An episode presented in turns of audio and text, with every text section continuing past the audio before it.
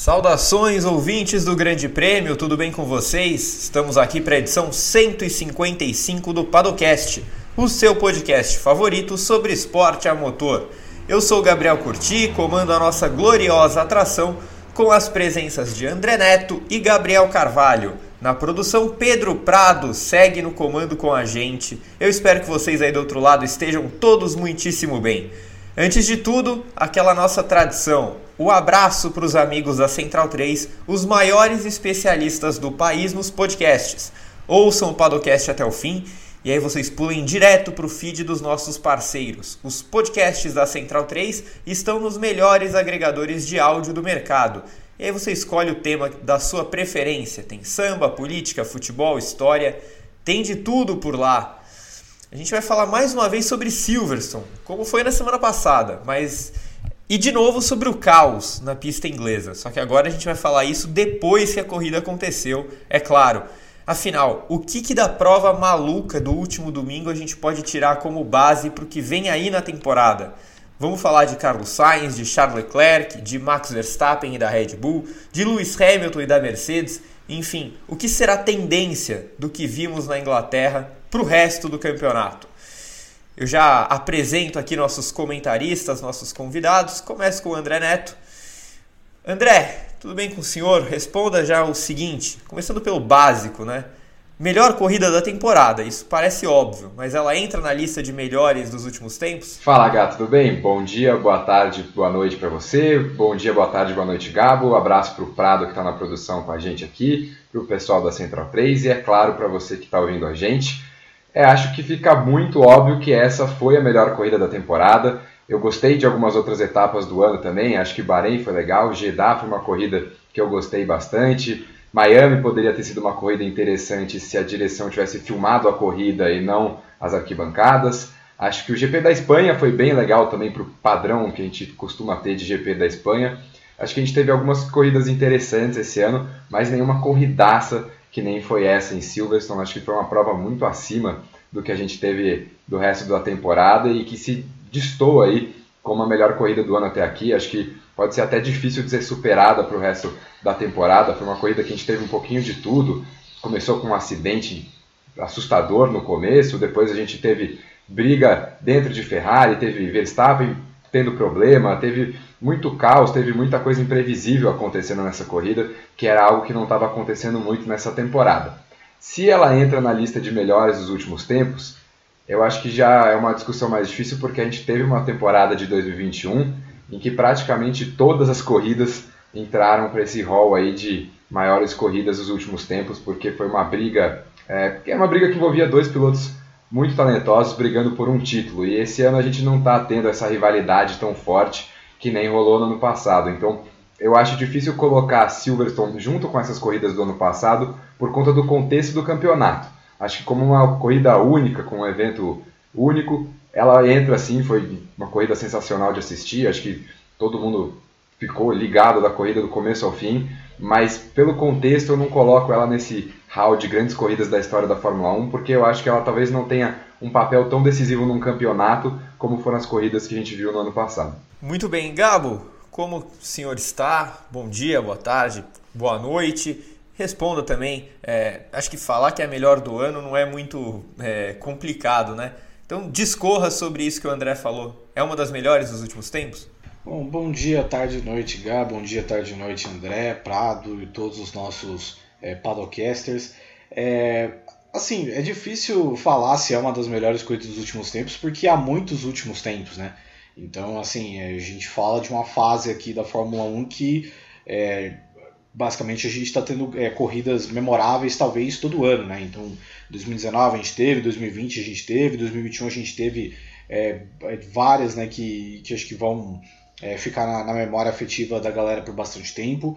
E acho que essa tende a ficar na memória afetiva da galera por um tempo também, é, ainda mais por ter sido vencida pelo Sainz, né? Então, é, acho que justamente por ser uma corrida que, o, que ela vai ficar marcada, primeira vitória do Sainz, ela vai ser mais fácil de lembrar no, nos tempos futuros, né? É, porque acho que muitas vezes tem algumas fases da Fórmula 1 que são um pouco mais. É, assim, quando você tem um piloto que está muito dominante na temporada, as pessoas não costumam lembrar tanto é, dessas vitórias, é, tipo, olhando uma perspectiva futura de 5, 10 anos, porque às vezes é, a temporada não foi tão legal. Então, por exemplo, tem uma corrida que eu acho muito bacana que pouca gente fala, que é o GP da Hungria de 2015, que foi uma corrida que o Vettel venceu, mas foi um ano que o campeonato foi muito chato, e o restante das coisas foi chatas, e tipo, ninguém lembra dessa corrida, mas foi uma corrida muito bacana, teve Kvyat no pódio, Tambal, então, assim, é, acho que olhando em perspectiva a gente vai lembrar com, com bons olhos desse GP da Inglaterra. Muito bem, a gente vai falar bem mais sobre essa corrida, sobre o campeonato em si, se essa corrida pode servir de, de fagulha para o campeonato pegar fogo, talvez não pelo comentário inicial do André, mas, mas vamos, vamos, vamos descobrir o que, que os nossos comentaristas acham. André, volto para você então. É, você falou que não, não acha que ela entre nos melhores dos últimos tempos, justamente porque 2021 teve uma série de corridas históricas. Mas e sobre Silverstone, hein? Eu vi muita gente defendendo que Silverstone é oficialmente o melhor circuito da atualidade pós-reforma. É, queria saber se você concorda com essa afirmação e quais outros circuitos você colocaria ali num top 3 ou 5? Eu acho que entra assim como um dos melhores circuitos atuais da Fórmula 1. Acho que a gente teve provas recentes aí muito boas, teve aquela chegada do Hamilton com pneu a menos, que acho também que se não envolvesse os problemas da Pirelli ali naquela corrida, que teve mais de um piloto tendo problema com o pneu, Bottas também teve, o Sainz, se eu não me engano, foram os outros dois. É, talvez não tivesse sido uma corrida tão interessante quanto acabou sendo pelo drama do Hamilton chegando ali no final com três pneus só. Mas a corrida desse ano, a corrida do ano passado foi boa também. É, acho que se destoam. Não sei se, se eu colocaria Silverstone como o melhor circuito. Acho que a gente ainda teve alguns exemplos de que Silverstone de vez em quando pode proporcionar assim umas corridas mais chatinhas. Né? O GP do aniversário de 70 anos lá da Fórmula 1 não foi nada muito demais. É, a corrida sprint também não, não proporcionou muita coisa lá em Silverstone. Então eu acho que é um circuito que tem proporcionado boas corridas, mas eu não colocaria no topo assim. Ainda acho que Interlagos seja um circuito muito bom, acho que Monza também deu corridas muito boas para a gente nos últimos anos. É, eu colocaria ainda um pouquinho na frente. Eu acho que Silverstone se beneficiou bastante dessa mudança de regulamento. É, antes da corrida, a gente já tinha alguns pilotos falando que poderia ser uma prova diferente por conta dos carros novos, que os carros novos talvez se adaptassem melhor a esse tipo de circuito com curvas de média, de alta velocidade que é justamente né, o, o, que o regulamento desse ano tentou mudar, de conseguir que os carros novos seguissem uns aos outros nessas curvas onde antigamente os carros perdiam muita pressão aerodinâmica, complicava no desgaste de pneus e a gente não conseguia ver os pilotos se seguindo por muito tempo ou tentando ultrapassagens.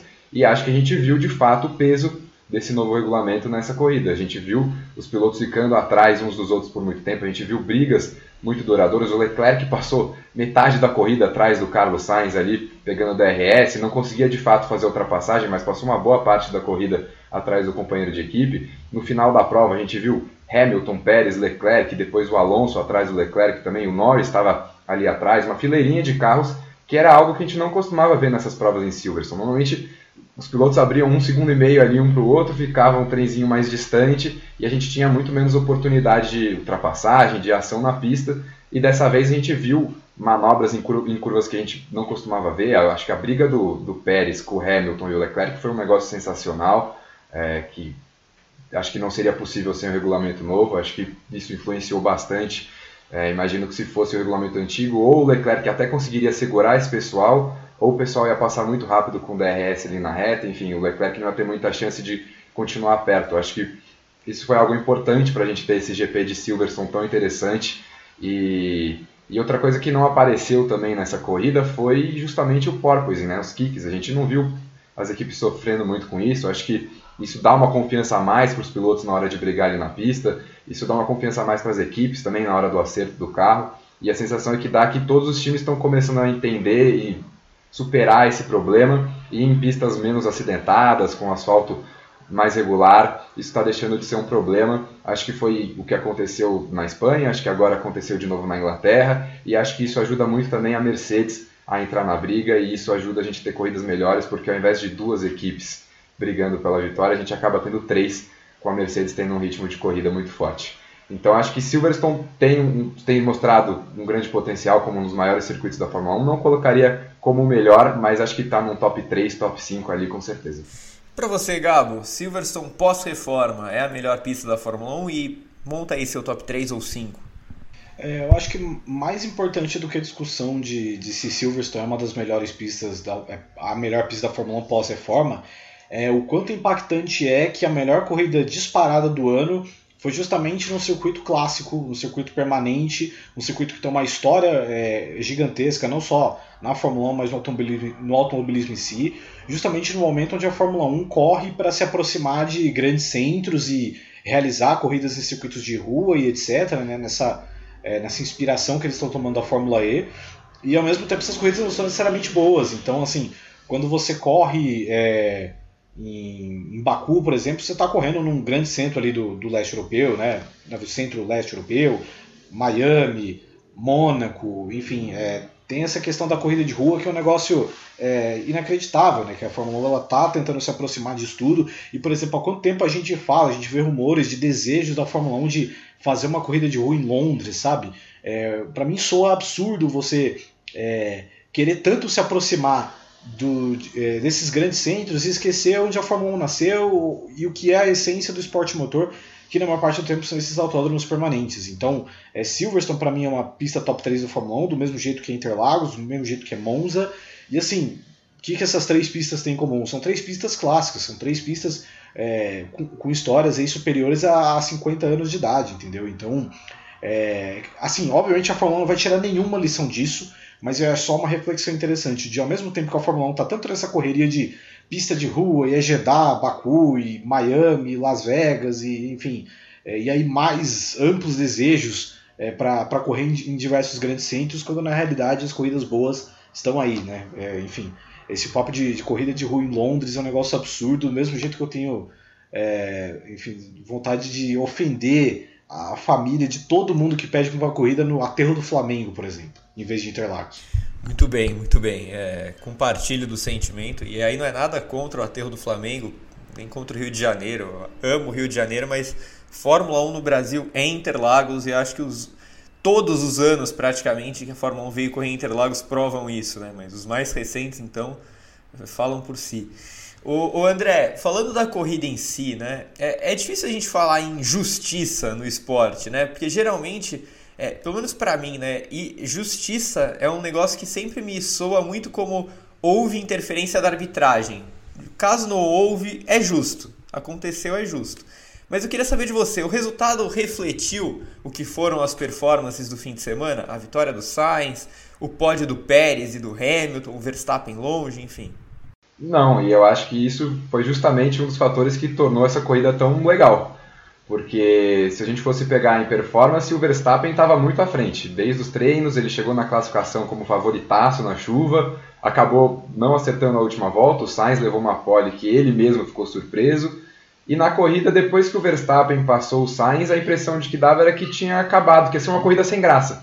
Que o Verstappen ia rumar para uma vitória tranquila, mais uma seguida aí da Red Bull, seria a sétima seguida. E, e aí ia ficar no máximo ali uma discussão de Leclerc e Sainz para ver quem que ia terminar em segundo e terceiro e talvez uma, uma aproximação do Hamilton para brigar por um pódio no final da corrida. Era isso que a corrida se encaminhava até o Verstappen é, passar por cima do pedaço da AlphaTauri ali. Mas é, acho que foi isso que tornou a corrida tão legal, que misturou tudo.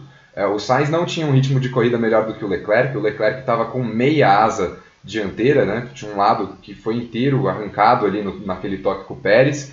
É, e mesmo assim o Leclerc estava mais rápido. A Red Bull era o carro mais rápido de corrida. O Pérez escalando o pelotão depois na corrida mostrou isso.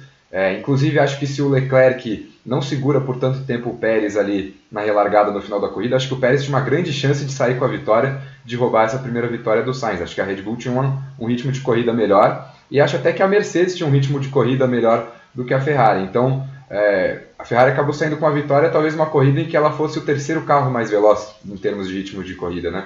Acho que o Leclerc estava na frente do Sainz ainda. Então, o segundo carro da terceira melhor equipe da corrida acabou saindo com a vitória. É, e eu acho que esse tipo de corrida em que a gente não tem o melhor carro e o melhor piloto vencendo acaba ficando marcado, né? A gente lembra a vitória do Ocon, por exemplo, na Hungria. E ele não tinha nem o carro mais rápido que o do Vettel que estava atrás dele ali. O Hamilton estava vindo voando também.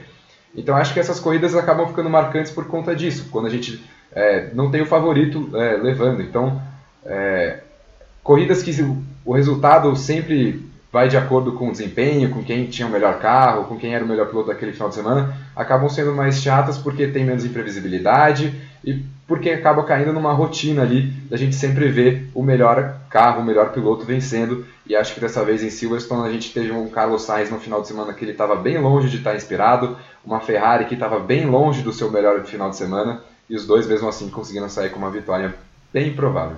E aí, Gabo, refletiu o, o, que, o que a gente viu durante o final de semana, esse, esse pódio, o Leclerc fora dele, o Verstappen longe? É, eu acho que justamente por não ter refletido o que era a ordem de forças do fim de semana, que a corrida foi tão boa, né?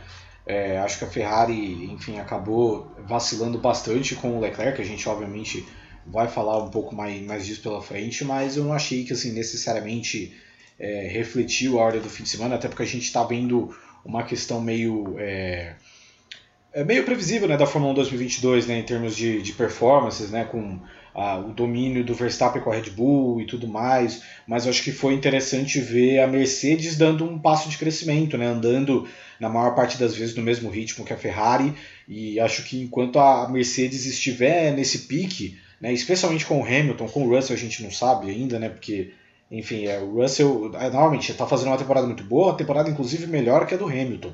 Mas o Hamilton está há tanto tempo aí disputando coisa grande que eu sinceramente não sei como vai ser a hora que o Russell tiver de disputar toda a corrida ali, quem sabe, com Ferrari, com Red Bull. Tende a ser algo muito interessante, mas acho que é, a, a temporada só tem a ganhar enquanto a Mercedes puder crescer e, e propor um desafio tanto para a Red Bull quanto para a Ferrari. Muito bem, agora a gente vai começar a, a analisar é, os pilotos e as equipes, não só em Silverstone, mas também projetando mais para frente no campeonato. É, André, óbvio que a gente precisa começar falando do Sainz, que foi o cara que fez a pole, venceu a corrida. Né? Incrível como falar essas coisas soa como se ele tivesse sido dominante, né? Mas enfim, é, a gente já sabe que não foi, vocês já falaram que não foi. Mas a questão é, ele tirou o peso das costas de finalmente fazer uma pole. Ele tirou o peso nas costas de finalmente vencer uma corrida. Agora vai? É, não sei, Guy. Ainda fico com a sensação de que o Leclerc está bem mais adaptado com esse carro da Ferrari para 2022 do que o Sainz. Mas eu acho que pode ser sim esse alívio para o Sainz para o resto da temporada. A gente viu o Sainz errando praticamente todas as últimas tentativas dele em Q3 na classificação até aqui nesse ano. É, eu não acho que ele fez a volta perfeita também em Silverstone. Acho que o Leclerc vinha para uma volta mais rápida, acabou errando. O Verstappen também não conseguiu melhorar. Acho que era para o Sainz ter terminado em terceiro essa classificação. E aí a sorte sorriu bastante para ele nesse final de semana, acho que tanto na classificação quanto depois na corrida. Mas pode ser sim esse impulso de confiança que o Sainz está precisando para voltar a andar junto do Leclerc. Né? A gente viu ele andando junto do Leclerc em 2021 praticamente o ano inteiro. A classificação era muito mais próxima entre os dois, a gente via é, o, o Sainz mais próximo do Leclerc. E ainda acho que o Leclerc é um piloto mais talentoso, acho que ele tem talvez mais recursos que o Sainz e talvez até por isso ele tenha se adaptado melhor com o carro. Eu acho que o Sainz precisa se encontrar ainda com esse carro para 2022, acho que ele ainda não está tão confortável quanto ele gostaria. Acho que o resultado, tanto da pole quanto da primeira vitória, surpreenderam e a gente torce né, para uma recuperação de confiança dele, porque a gente não viu, por exemplo, os erros que ele cometeu na Austrália, a gente não viu os erros que ele cometeu em Imola, a gente não viu isso no ano passado. Então, se ele voltar aquele, a ser pelo menos aquele piloto consistente, de não errar, de estar sempre ali na briga, ele vai conquistar mais vitórias como essa, ele vai conquistar mais pódios, que é algo que ele tem sido constante ainda aqui dentro da regularidade dele, e aí ele vai entrar um pouquinho mais nessa briga. Não sei até que ponto ele vai conseguir de fato pensar em título nesse ano, acho que a Ferrari ainda vai pensar mais no, no Leclerc pro resto da temporada, mas a gente torce sim para que esses dois resultados, tanto a primeira pole quanto a primeira vitória, deem um boostzinho aí de confiança para o Sainz para o resto dessa temporada e para o futuro dele na Ferrari. E aí, Gabo, pintou o campeão? Não, mentira, mas agora vai? É, bom, é, só o futuro vai responder, né? Mas eu acho que o Sainz nas últimas corridas ele tem é, crescido bastante, é, somado mais pontos, inclusive, que o Leclerc, e ido mais a pódio do que o Leclerc. Claro que isso não é necessariamente culpa do Leclerc, mas mostra que ele está meio que aproveitando as oportunidades que estão caindo no colo dele. É, e acho que pode ser importante é, ele vencer é, para ele se acostumar né, a estar brigando por mais coisas e tudo mais. Né? Até porque a gente tem que lembrar que o Sainz ele é um piloto que ele tem, sei lá, cento, ele, ele foi o segundo piloto que mais demorou a vencer na Fórmula 1, né, em termos de é, corridas disputadas. É, porque a maior parte da carreira do Sainz ele não esteve brigando por vitórias. Esse é o primeiro ano efetivo em que o Sainz ele acorda todo domingo pensando: eu tenho um carro para ganhar a corrida.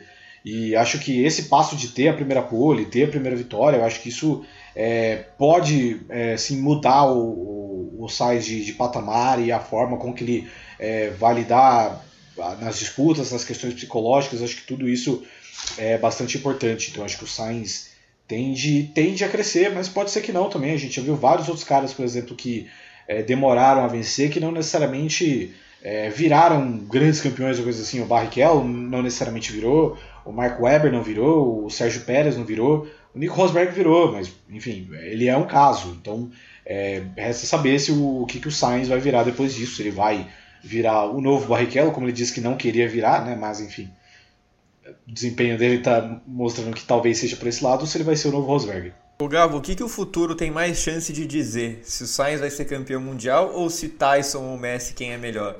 O futuro vai garantir depois dessa gravação ter um Inter e Colo-Colo. Se o Inter classificar epicamente contra o Colo-Colo, acho que vai ter mais classificações épicas do, do que o PSG em 2022. O, o André, ainda sobre o Sainz, é, você, você vê que dá tempo do Sainz entrar nessa briga pelo título? Você falou que, que vê o Leclerc bem, bem mais adaptado a esse carro, né? E que o Sainz cometeu erros esse ano que ele não cometia ano passado. Mas você acha que dá tempo dele brigar? Você enxerga o Sainz na briga? Eu acho que tempo para brigar ele ainda tem, Gar. Se eu enxergo, aí eu já acho mais complicado. Até pela questão que eu vejo a Ferrari um pouquinho atrás da Red Bull ainda, tanto em ritmo de corrida, quanto em estratégia, tomada de decisão ali na hora da prova. Acho que a Ferrari está bem atrás da Red Bull ainda nesses aspectos e assim, tá bom, você está andando junto na classificação, está levando pole, mas os pontos vêm no domingo. E no domingo a Red Bull está constantemente sendo melhor do que a Ferrari. Então acho que isso prejudica ele. E claro, ele tá ali atrás do Leclerc que também prejudica bastante. Acho que a Ferrari, por mais que tenha errado na estratégia ali no final, a Ferrari priorizou o Leclerc a corrida inteira. Porque até ali depois da última parada, né, que o Sainz vai para o boxe e o Leclerc não, a Ferrari pede para o Sainz proteger o Leclerc, sendo que ele está com o pneu macio novo e o Leclerc está na frente dele com um pneu duro de não sei quantas voltas. É uma lógica que não faz sentido nenhum, mas a Ferrari ainda estava pensando em priorizar o Leclerc ali naquele momento. É, e por outro lado, eu também acho que o Leclerc não vai continuar nessa maré de azar que ele tem tido é, nessas últimas corridas, tanto de quebra quanto de estratégia não funcionando para o lado dele. Acho que ele deve voltar a pontuar pelo menos no mesmo nível que o Sainz, né? Vocês falaram aí das últimas cinco corridas, acho que ele deve voltar à média aí, de pelo menos pontuar no mesmo nível, se não a mais do que o Sainz para as próximas corridas. E acho que isso vai deixar cada vez mais difícil a situação do espanhol para brigar por título nessa temporada. Ainda vejo ele ganhando outras corridas nesse ano, isso sim. Mas brigar pelo título acho que precisaria tanto desse boost de confiança que a gente falou agora, dele dar um passo à frente, subir um pouquinho de patamar, quanto da Ferrari também elevar um pouquinho o seu jogo nas corridas no domingo, porque está deixando bastante a desejar. Gabo, você deixou em aberto no seu último comentário a chance do Sainz virar ou não um campeão mundial, né? Você até citou os exemplos de Weber, Barrichello e outros. É, e falando em 2022, é, ainda há tempo para o Sainz ou você acha ainda mais complicado? É, eu, acho que não dá tempo, não, porque sinceramente eu já não acho que dá tempo nem para o Leclerc. Né? Eu acho que a gente chegou na metade da temporada onde o Verstappen ganhou é, 60% das corridas até aqui. E ele não só venceu, mas ele abriu uma vantagem muito forte porque ninguém tem a consistência e o domínio do Verstappen nesse ano. Né? O Verstappen não tem o que o Hamilton foi para ele no ano passado e o Hamilton ainda não foi, assim, ainda não teve uma primeira grande metade de campeonato. Ele vai crescer é, de verdade na, na, segunda e também mais ou menos. Ele tem um, um, ritmo na reta final que é muito mais forte. Né? E nesse ano não, nesse ano a gente tem o Verstappen aí de novo com mais, tipo, ele chega praticamente à metade do campeonato com 40 pontos de vantagem para um Pérez que a gente sabe que um a Red Bull não vai deixar ele disputar, dois ele não tem condição.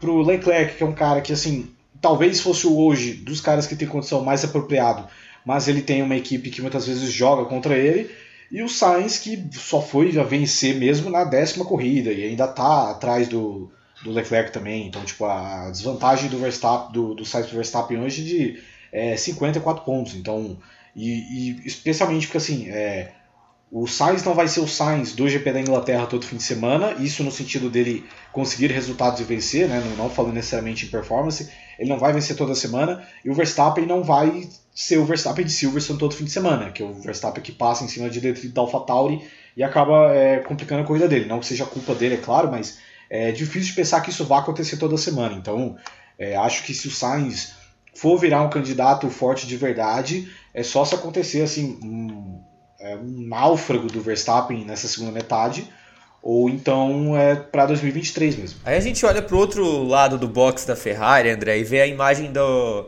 do choro, do, de, da desolação, do, do pânico de Charles Leclerc. Né? Nas redes sociais, sempre tão ácidas, o pessoal já está falando que o Leclerc está sendo perseguido pela Ferrari, sabotado. Eu queria saber o que, que você acha sobre isso. A Ferrari esqueceu que o Leclerc existe? É, eu acho que faria mais sentido se a Ferrari tivesse sabotado o Leclerc do que o que eles tentaram fazer nessa corrida. É, porque eles priorizaram, como eu falei, eles priorizaram o Leclerc. É, eles quiseram dar uma chance para o Sainz ali, de tal, vai Sainz, faz, faz esse tempo, faz esse outro. O Sainz não conseguia manter o mesmo ritmo, deixaram o Leclerc passar. Né? O Leclerc ganhou a posição do Sainz por ordem de equipe, ele não conseguiu passar o espanhol na pista.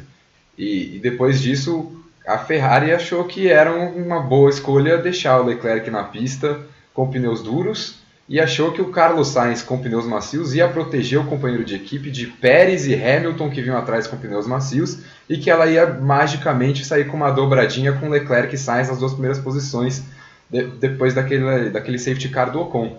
É, e, e para mim, a, questão do Leclerc ali, você falou ontem no, no Paddock GP, é uma posição difícil que a Ferrari estava de fazer a escolha se vai parar ou não quando você está com a liderança na mão. Mas para mim, depois que, que passou a primeira ali, tudo bem, você estava com medo de parar os dois na mesma volta, porque já deu problema nessa temporada, entendo. Mas passou a primeira volta e o Leclerc ainda tinha uma vantagem grande ali mesmo atrás do safety car para fazer um pit stop e voltar no meio da briga de novo.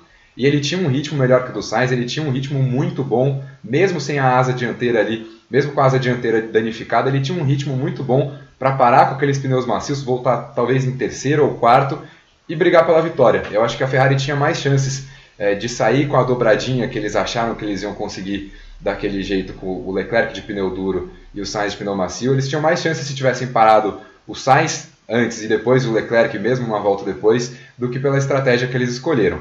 Acho que é muito fácil também a gente falar isso aqui depois que a corrida aconteceu. É, é que nem para mim você avaliar a substituição de técnico no futebol depois que deu errado. A ideia era uma e aí a execução acabou não acontecendo igual. O problema é que no caso da Ferrari a ideia já não fazia muito sentido, né? A gente olhou ali na hora e falou, cara, o Leclerc não vai conseguir segurar esse pessoal com pneu macio. E aí eu não sei também, o pessoal da engenharia da Ferrari precisa ser internado de achar que o pneu macio ia durar duas voltas ali só no final da corrida, que o Leclerc depois ia retomar a vantagem muito rápido, porque se eles achavam isso não fazia sentido parar o Sainz também. Então é difícil de compreender as escolhas que a Ferrari fez nessa parte final da corrida. É, na minha cabeça ali, a hora que entrou o safety car, eu consigo imaginar o pessoal da Ferrari correndo em círculo, sem saber o que ia fazer, e fez uma coisa com cada piloto, acabou que o Sainz teve a opção melhor e acabou saindo com a vitória. Não acho que a Ferrari abandonou o Leclerc, acho que ele continua sendo o plano A da equipe, vai ser até o final da temporada, mas a Ferrari precisa ser mais consistente nas estratégias e eu acho que o Leclerc também precisa ter uma consciência melhor durante as corridas. Acho que isso é uma coisa que ele está um pouquinho atrás do Sainz, talvez seja a única, a única defeito dele em relação ao companheiro de equipe. Se a gente pensar em Mônaco, por exemplo, o Sainz estava pensando em estratégia de pular direto do pneu de chuva para o pneu de pista seca, e o Leclerc ali meio sempre dependente da equipe perguntando o que fazer. Acho que o Leclerc precisa entender que não dá para depender tanto da Ferrari e que talvez esteja na hora dele pensar mais as próprias estratégias, porque senão ele vai continuar sofrendo e sendo prejudicado pela própria equipe. Gabo, é desumano o que estão fazendo com o Leclerc? É, é, de fato, a história do Leclerc em 2022 realmente parece muito com a da Ju. Mas, enfim, é, é complicado. É, a questão de análise do, do que aconteceu é sempre complicada porque, assim, é, a gente até bateu muito nessa tecla quando o Norris perdeu na Rússia em 2021, porque o primeiro colocado ele é sempre o que tem tudo a perder e ele é sempre, assim, as pessoas que estão atrás dele sempre tomam decisões é, contrárias porque são as pessoas que estão tentando ganhar, né? São as pessoas que não estão é, necessariamente em primeiro. Mas, é, na verdade, o que mais me espanta é que a Ferrari, não necessariamente a estratégia que a Ferrari tomou, porque beleza, é uma estratégia E aí é uma questão que ela é, ela é bem objetiva, ela não é subjetiva. Você tem uma estratégia certa e uma errada. Eles tomaram a errada, porque a certa era você colocar pneus macios para poder disputar, e foi por isso que o pódio foi feito por pilotos que terminaram a prova de pneus macios e o Leclerc acabou ficando na quarta posição. Mas acho que a incoerência do Matia Binotto em falar, por exemplo, que ah, a, gente, é, a gente escolheu parar o Sainz porque o Leclerc liderava, é, sendo que, pô, 10 voltas antes você, vocês pediram para os caras inverterem posição. Porque assim, o Leclerc não passou o Sainz em pista, ele ficou esperneando no rádio até acontecer a troca né? E de você, quem sabe, não desenhar algo que pode ser mais favorável para o piloto que tem uma chance de disputar o título, eu acho que isso é, é o que fica de pior para a Ferrari, né? Não é nem a questão da estratégia, porque, ah, beleza, estratégia errada, pô, beleza, errou, sabe? A Mercedes é, errou também em Abu Dhabi no ano passado, mas se o Hamilton. É, se o Hamilton vence aquela corrida, ninguém ia falar isso hoje, porque, normalmente, é uma questão muito objetiva e estratégia é aquela coisa, né, cara? Ainda mais quando a gente está falando de briga por vitória e tal, é, é, um negócio muito complicado. Mas acho que a postura da Ferrari, especialmente do Matia Binotto pós-corrida, é o que deixa a impressão do que aconteceu em Silverstone muito pior do que realmente foi. Muito bem. A próxima pergunta também é sobre o Leclerc. O André, é, primeiro, eu queria saber se você enxerga o Leclerc ainda como candidato ao título, porque o Gabo já falou que nesse momento, para ele, nem o Leclerc mais é candidato, que o Verstappen já está bem encaminhado. Queria saber se você concorda com isso. E pensando, caso ainda tenha jogo, caso ainda tenha disputa, você acha que o Leclerc sai bem de Silverstone por ter tirado vantagem ou sai péssimo por não ter tirado tudo que ele podia? É, eu ainda vejo o Leclerc na briga, sim. É, acho que o Verstappen continua sendo favorito, para mim era desde o começo do ano, mas eu vejo o Leclerc na briga. Acho que a diferença é 43 pontos. O Verstappen tirou isso de diferença em relação ao começo da temporada, acho que dá para buscar, sim. Acho que depende muito de uma evolução da Ferrari em ritmo de corrida, em tomada de decisão nesses momentos críticos que a gente tem vendo constantemente a Ferrari tomar decisões erradas, se, se contradizer, priorizar o Leclerc no começo da corrida e no final da prova priorizar o Sainz. É, então acho que não é uma coisa que depende só do Leclerc. Talento para brigar, todo mundo sabe que ele tem. O carro finalmente está brigando por vitórias, né? mas de fato é, precisa de uma evolução da Ferrari, precisa de uma evolução do conjunto. E sobre o caso específico de Silverstone, eu acho que não tem como ele sair se sentindo bem, né? porque o Verstappen terminou em sétimo por conta de um problema, de, um, de uma peça que entrou debaixo do carro dele, e em condições normais isso não aconteceria. Então era uma chance de maximizar um resultado, de maximizar uma oportunidade que o Leclerc e a Ferrari tinham, que eles não conseguiram é, maximizar. E do outro lado, a Red Bull vem fazendo isso constantemente, desde o ano passado desde a temporada do ano passado que o Verstappen praticamente só termina em primeiro ou segundo. E nesse ano, praticamente todas as corridas que ele terminou, que ele não abandonou, ele venceu. É, tirando agora e tirando o Mônaco, se eu não me engano. Foram as duas únicas corridas que ele terminou e não venceu. Então é difícil você enxergar o Verstappen, Red Bull tendo problema. Essa dupla é uma dupla muito forte e a Ferrari precisa entender, né? Acho que isso entra de crítica para o Binotto também. Acho que a parte da mentalidade da Ferrari está muito abaixo. O Binotto fala que não quer brigar não vai brigar por título. E acho que a Ferrari tinha que tratar como a Red Bull tratou no ano passado, que é era a grande chance. A gente não sabe quando vai ter outra dessas. Você não pode ter nada garantido na Fórmula 1. E a Ferrari precisava tratar isso, esse, essa temporada, esse campeonato dessa mesma forma. E não vem tratando dessa maneira. E, e, aí você vai perdendo essas oportunidades que vão aparecendo no seu caminho e de fato você vai ficando longe dessa briga pelo título. E aí, Gabo, você já falou que para você o título já está encaminhado para o Verstappen pelo, pelo aproveitamento que ele está tendo nessa primeira metade da temporada, pela, pelos pontos que ele já abriu. É, mas pensando do lado do Leclerc, é, qual o tamanho então dessa decepção que ele tem?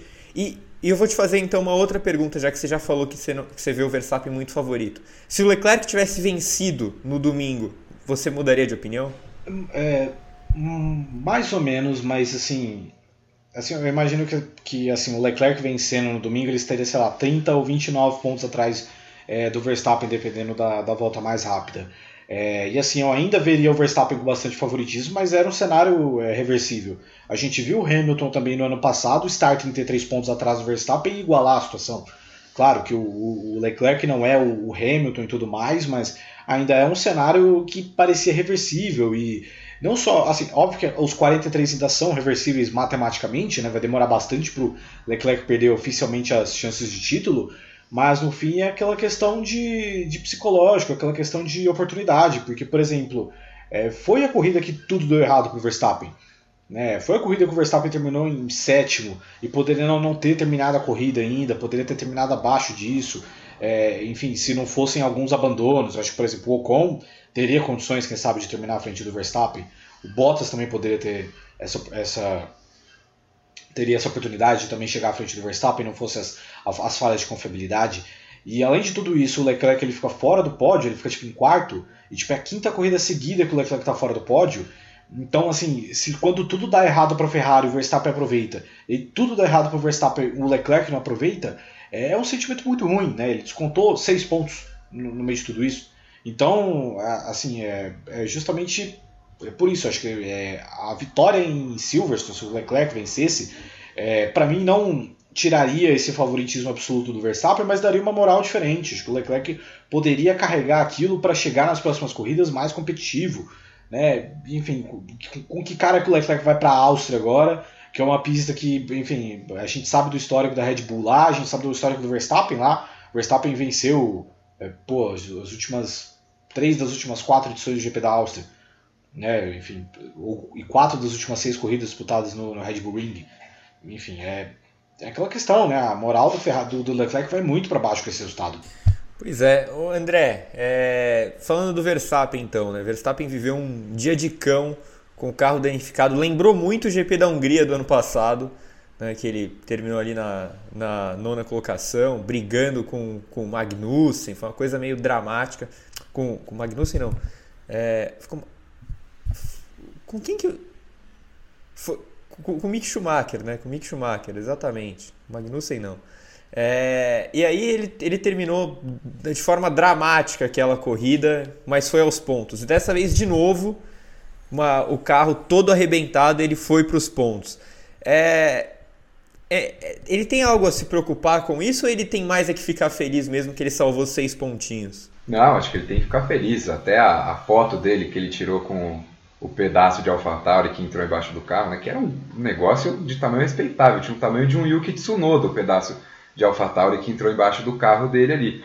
E, e eu acho que a, eu ia fazer justamente essa comparação que você fez com aquele GP da Hungria, porque foi uma corrida que o GP da Hungria o Verstappen ficou sem metade da lateral do carro, não tinha, arrancaram tudo ali naquele strike é, da primeira curva, e o Verstappen conseguiu salvar pontos que depois na conta do final do campeonato foram importantíssimos e que talvez outro piloto, outra equipe em outra situação poderiam falar: bom, deixa de lado, o carro está muito danificado, a gente pode ter problema maior ainda, vamos abandonar. E dessa vez a mesma coisa, Pro problema grave, o Verstappen perdeu um desempenho do nada, é, parecia até ali na hora que, putz, vai ter outra quebra, já era, vai perder mais uma corrida que estava na mão, e mesmo assim ele conseguiu salvar um sétimo lugar, que seis pontos, é, esse ano o cenário é meio diferente, né, mas seis pontos, se a Ferrari crescer, se o Leclerc começar a emendar uma sequência melhor, pode ser que sejam pontos importantes lá no final do campeonato. Não acho que vai ter o peso que teve aqueles dois pontinhos do GP da Hungria do ano passado, mas acho que pode ser um resultado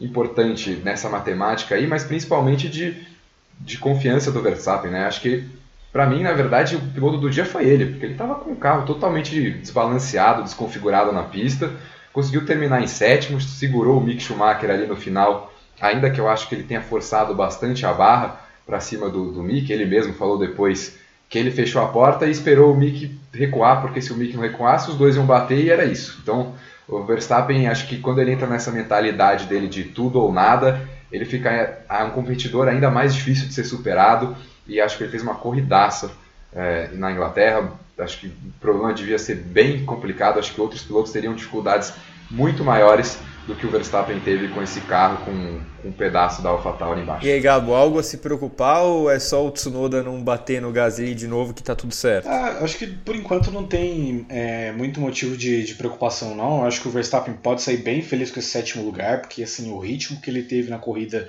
é, depois disso foi bem fraco. Assim, em determinado momento eu realmente achei que o, que o Verstappen ia ser ultrapassado pelo Latifi. É, e assim, salvar um sétimo lugar ali no contexto que ele estava foi assim ótimo. Ainda mais vendo que a Ferrari eh, teve uma grande oportunidade na frente dele se embananou toda, melhor ainda. É, eu acho que assim, a preocupação da Red Bull ainda tem que ser a confiabilidade, né? Porque enfim, a Red Bull ela quebra, ela, praticamente todo fim de semana ela quebra em algum dia e às vezes eles têm a sorte de quebrar na sexta. Né? Então, enquanto não quebrar no domingo, o Verstappen vai ficar tranquilo. Então, é, foi uma prova, claro, ruim para ele, mas ele conseguiu reduzir muito o prejuízo, tanto por terminar num sétimo lugar, né, numa prova que teve bastante abandono, tanto por ver a Ferrari na frente dele é, se complicando toda. Né? E agora ele vai ter aí é, um GP da Áustria, que é uma prova importantíssima para ele, uma prova que ele já venceu várias vezes. É, enfim, eu acho que. Ainda mais pela vantagem que ele tem pro Pérez, né? Ele tem 34 pro, pro Pérez de vantagem, então assim, é um cenário que ainda é muito favorável para ele, acho que ainda não exige nada de, de preocupação não, a não ser, acho que o Verstappen pode se preocupar com alguma coisa o dia que ele sair zerado de uma corrida e o Leclerc vencer, que foi o que aconteceu tanto no Bahrein quanto na Austrália. Falando da Red Bull então, André, é... a gente viu que a Ferrari teve atualizações recentes e em velocidade de reta me parece bem mais próxima da Red Bull do que ela estava outro... até outro dia. Mas em performance geral, você sente que a Ferrari se aproximou da Red Bull? É a Red Bull tem que ficar com uma pulga atrás da orelha? Acho que tem que ficar com a pulga atrás do, da, da orelha, mas eu não acho que que está mais próximo, não. A minha sensação é que já estava próximo antes e era uma questão de acerto, de casar com, com característica de pista. É, acho que a Ferrari estava, por exemplo, com um carro mais acertado na Austrália, depois na Espanha também. Era para ter vencido com o Leclerc até o motor ir para o espaço. É, Mônaco também era uma pista que a gente já imaginava que fosse casar melhor com a Ferrari, que é um carro mais ágil nessas curvas de baixa velocidade. Então eu, eu acho que são dois carros que estão muito próximos de desempenho. Acho que a Red Bull ainda tem uma leve vantagem durante a corrida e que está sendo fundamental aí, porque justamente o Verstappen está tendo mais um ano incrível, mais um ano impecável, que ele não comete erros. E, e eu acho que está próximo, não acho que a Ferrari conseguiu de fato diminuir essa diferença até porque ela é muito pequena, então a sensação é de que de uma corrida para outra pode estar uma um décimo à frente da outra ali, ou vice-versa. É, eu acho que para a Ferrari conseguir de fato brigar, ela tem que ter um carro melhor do que a Red Bull, justamente porque a dupla Verstappen Red Bull é uma dupla muito forte, é uma coisa que, é, que conseguiu bater com o Hamilton na Mercedes, que para a gente era algo que parecia ser imbatível, e eles estão sendo praticamente impecáveis aí há bastante tempo e eu só vejo a Ferrari brigando de fato com a Red Bull constantemente se ela tiver um carro melhor do que a Red Bull. Enquanto tiver nessa briga aí meio igual, um pouquinho atrás em ritmo de corrida, eu acho que vai ficar bem complicado para a equipe italiana. O Gabo, a Ferrari TT já está falando que a Red Bull está sentindo a pressão da gigantona de Maranello? É, imagino que imagino que não, né? Eu acho que assim a Ferrari, é... eu também eu vou muito na linha do que o André falou. Não acho que a Ferrari necessariamente melhorou tanto em performance, acho que é acho que os dois estão parelhos há muito tempo, tanto que a gente vê a forma com que o Leclerc tem um certo domínio das classificações esse ano, mas o ritmo de corrida da Ferrari, né, um ritmo como o do Verstappen, e é claro, a Ferrari às vezes acaba é, se prejudicando por diferentes motivos, então isso cria um cenário que deixa a Red Bull muito à frente do, do campeonato, tanto o mundial de, de pilotos quanto de construtores, é, acho que esse GP, acho que essa vitória na Inglaterra foi muito num contexto assim de é, algumas coisas deram errado para a Red Bull também, né? Tipo o Leclerc deu no meio do Pérez na primeira volta, o Verstappen teve que correr com, enfim, com o assoalho danificado a corrida inteira e, e aquilo deixou a Ferrari um pouco mais livre para sonhar e disputar entre elas essa vitória. Né? Então o sentimento é mais que justamente as ocasiões que essa, que essa corrida proporcionou foi o que deixou a Ferrari numa posição de mais evidência em comparação à Red Bull, mas eu não enxergo necessariamente que foi um salto de qualidade da Ferrari, que a Ferrari está à frente da Red Bull, coisa assim. Para mim o cenário segue muito parelho e o, o Verstappen ele é, segue como principal piloto por, por tudo que ele representa, né? por tudo que ele anda, tudo que ele tira desse carro. É, mas assim, é claro, vão ter dias que a Ferrari vai vencer, a Ferrari vai seguir brigando enquanto ela também não se atrapalha tudo. André, você falou que não vê a Ferrari tendo evoluído tanto assim, mas a Mercedes me parece meio inquestionável que melhorou bastante, né? Que tal a octa campeã na Inglaterra? Impressão de que esse carro tá entrando nos eixos. Ah, com certeza, né? Acho que a Mercedes estava bem perdida no começo da temporada, até Imola ali é, tentando entender o carro, mudando configuração. Era um carro que no começo era mais, mais rápido em curva de baixa, agora é um carro que se dá bem nessas pistas com curvas de média e alta velocidade. É, e com certeza melhorou bastante. A gente está vendo o Hamilton, Russell indo para o pódio constantemente. Não está sendo mais uma questão só de putz, dois carros da Red Bull e Ferrari quebraram e aí a gente conseguiu uma vaguinha no pódio. Está sendo uma, uma, algo que está refletindo mais o desempenho da Mercedes em si, não só uma questão de a gente estava lá para aproveitar a quebra dos rivais. É, então, com certeza esse carro evoluiu. Eu ainda acho que tem, tem que melhorar na classificação, mas o principal problema para mim, a principal distância em relação à Red Bull e à Ferrari é, é a questão que eu sinto que a Mercedes ela precisa, o carro precisa casar mais com o circuito para ela ter esse bom desempenho. Me parece que é um carro que se adapta é menos versátil do que os carros de Red Bull e de Ferrari, que estão sempre brigando nas pistas. A gente viu, por exemplo, Montreal agora há pouco. A Mercedes não estava tão perto assim. Na Espanha andou muito perto. O Hamilton tinha um ritmo de corrida excelente naquela prova. E agora também, de novo, estava andando ali no mesmo ritmo, se não até num ritmo melhor que as Ferraris. É, o ritmo do Verstappen fica difícil de, de pensar porque ele teve o problema, mas Acho que o Hamilton poderia ter talvez o segundo melhor ritmo de corrida, é, atrás só do Verstappen sem peça de AlphaTauri embaixo do carro. Então, com certeza é um carro que melhorou. Ainda acho que é um carro que pode ter dificuldades nesses circuitos de rua, nesses circuitos mais acidentados, porque parece ser um carro mais rígido, que a Mercedes tem mais dificuldade para acertar nessas condições. Acho que, por exemplo, na Áustria já vai ser mais complicado para a Mercedes conseguir andar na mesma balada que Red Bull e Ferrari, que nem foi agora mas dá para ver sim que é um carro que está evoluindo, é um carro que está melhorando. Acho que as próprias declarações de, de Hamilton, de Russell também mo mostram isso, né? Que os dois estão muito mais confortáveis, muito mais confiantes com esse carro agora do que no começo da temporada. E aí, Gabo, é, a Mercedes entrou na temporada 2022? É, acho, que, acho que sim. Acho que a, o, o que a gente viu em Silverstone foi, especialmente na questão do ritmo de corrida, foi algo bastante positivo, né, de andar mais próximo do ritmo da Ferrari, e acho que é aquela coisa, né, a Mercedes vai dando, é claro, nasceu com um projeto muito errado, e vai dando pequenos passos até chegar numa margem que eles possam ficar um pouco mais confortáveis, né, então é, foi primeiro uma batalha ali para tentar ser a terceira força de vez né, e superar o, o, Norris com a McLaren. Agora parece que já estão bem estabelecidos com isso e no começo ali meio que aproveitando as primeiras deixas, né, as primeiras oportunidades que surgiam para quem sabe pegar um pódio ou outro, que foi o que aconteceu com o Russell, que ele foi para o pódio em corridas que você teve dois ou três abandonos de, de Ferrari e Red Bull. O que aconteceu com o Hamilton no Canadá, que foi uma corrida que o Pérez abandonou e o Leclerc é, não estava é, largando lá do fundo e tudo mais. É, então, assim, nesses pequenos passos a Mercedes está começando a se tornar mais competitiva. É, acho que a tendência é que a Mercedes siga é, melhorando. É, não sei até que ponto, a, em que ponto a Mercedes ela vai brigar por vitórias puramente por ritmo. Acho que vitórias elas podem acontecer por, enfim, é, novamente a questão de confiabilidade, né, que acho que tanto o Red Bull quanto o Ferrari é, não são 100% dominantes nisso, então em algum momento isso pode cair no colo, tanto do Hamilton quanto do Russell acho bem provável que aconteça.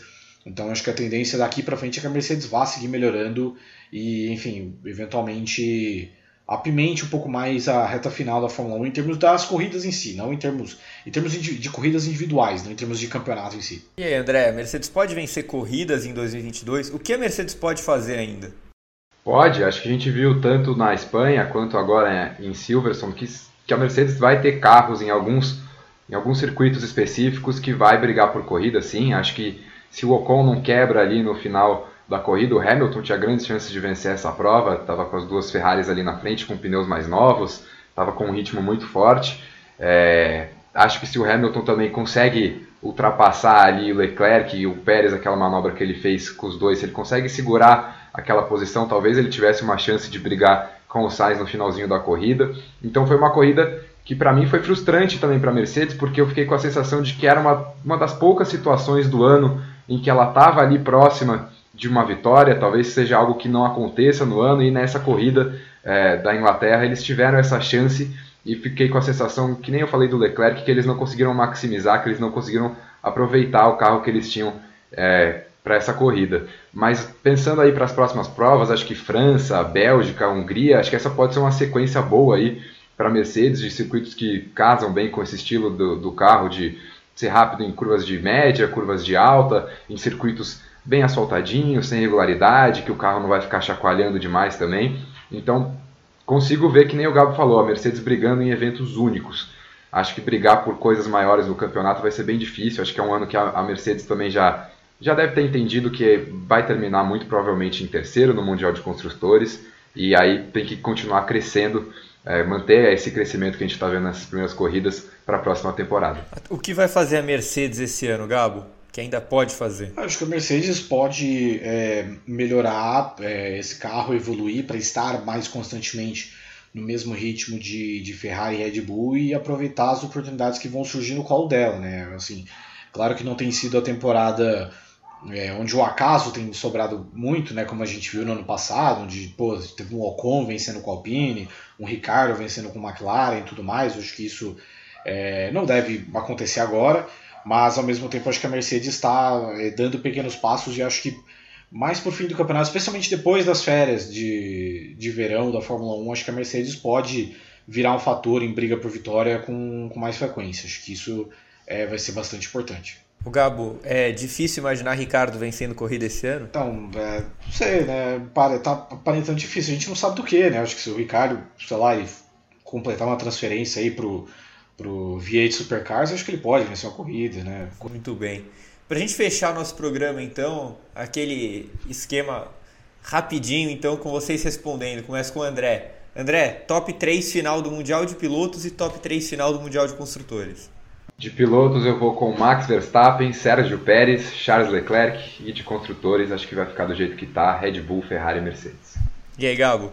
Eu vou de Verstappen, eu acho que o Leclerc passa, então Verstappen, Leclerc e Pérez. E nos construtores é Red Bull, Ferrari e Mercedes. Realmente o pessoal está bem animado com essa continuidade da temporada, achando que o GP da Inglaterra virou tudo de ponta cabeça, como vocês podem perceber. Olha só, a Fórmula 1 segue em modo frenético, com suas quatro corridas em cinco finais de semana de julho, antes de entrar nas férias do meio da temporada.